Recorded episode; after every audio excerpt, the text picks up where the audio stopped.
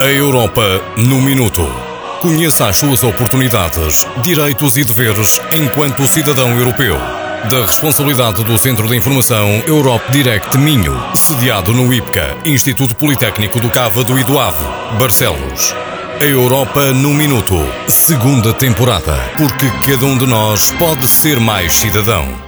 No programa de hoje, Um Minuto da Europa, vamos abordar o aprofundamento do mercado único. Hoje em estúdio, Alzeira Costa, coordenadora do Centro de Informação Europa Direct do Minho, para em conjunto pensarmos, refletirmos sobre as prioridades da atual Comissão Europeia, fundamento do mercado único. Boa tarde, Alzeira Costa. Boa tarde, Paulo. Qual o significado e a importância do mercado único para a Europa? O mercado único é uma das grandes realizações da Europa, funcionando como um motor para criar uma economia europeia mais forte e justa. No entanto, apesar de ser uma das maiores realizações da integração europeia, o mercado único ainda não desenvolveu todo o potencial. Os serviços representam mais de 65% do produto interno bruto e 70% do emprego total. A contratação pública representa cerca de 19% do produto interno bruto sendo gastos todos os anos mais de 2,3 bilhões de euros pelas autoridades públicas e serviços de utilidade pública. A Europa tem mais de 5 mil profissões regulamentadas, o que equivale a 50 milhões de pessoas que se deparam com restrições regulamentares desnecessárias à mobilidade. Por onde passa a estratégia da Comissão para esta prioridade?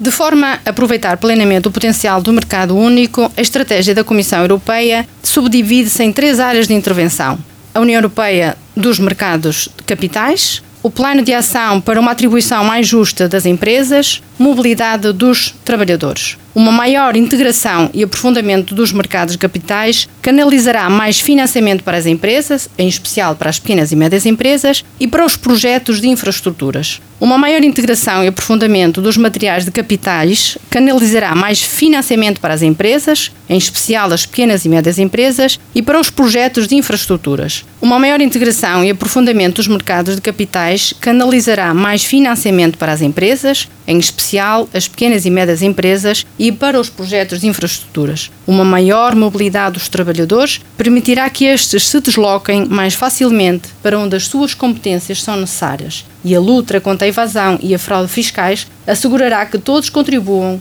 com a sua cota parte.